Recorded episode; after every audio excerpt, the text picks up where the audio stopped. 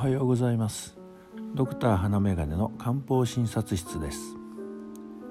今朝は小生流湯という漢方薬をご紹介いたします。マスクをしていると花粉を吸い込む頻度や量が減るのでしょうか。COVID-19 が問題になって以来アレルギー性鼻炎の話題が大きく取り上げることが少なくなったような気がします。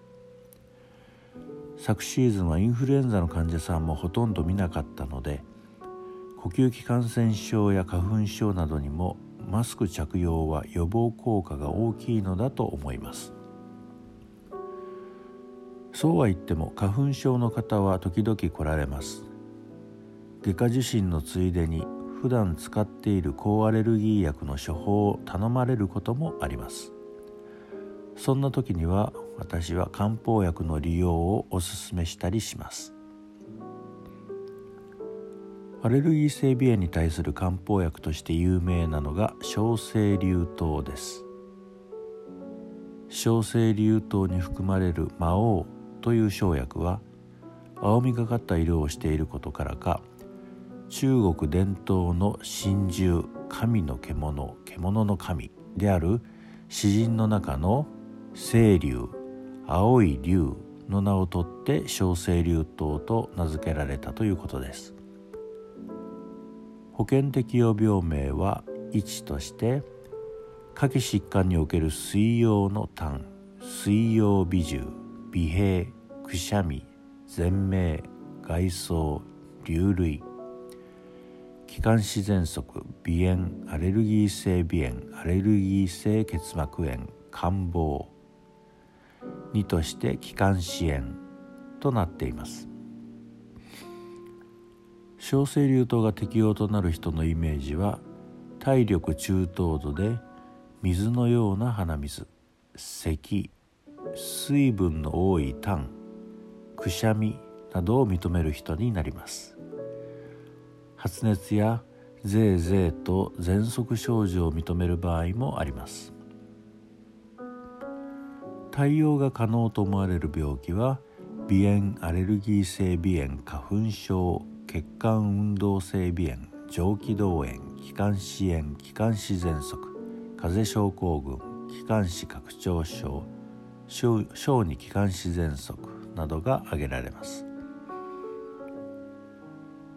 風邪の引き始めでたらたら水気の多い鼻水が出るような時に使います。また体を温める効果が高いので寒気がする時にも良いです。アレルギー症状と思われる記事は昔からあるそうですが現在使われているアレルギーという言葉が提唱されたのが1900年代初頭ですから小生流湯が生まれた1800年以上昔はアレルギー性鼻炎という概念は存在していません。アレルギー性鼻炎に対する漢方薬として有名になった小生流湯ですが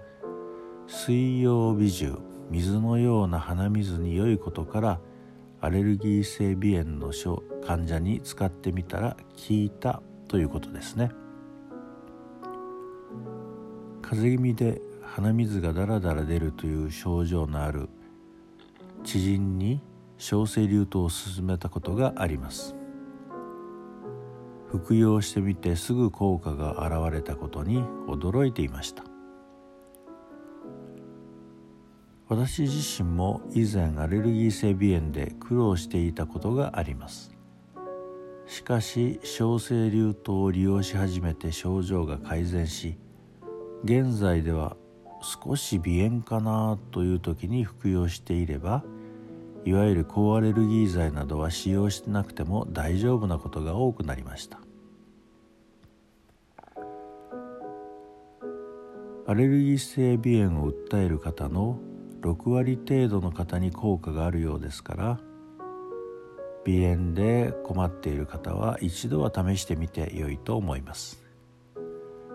ただし最初に述べたように魔王が含まれているので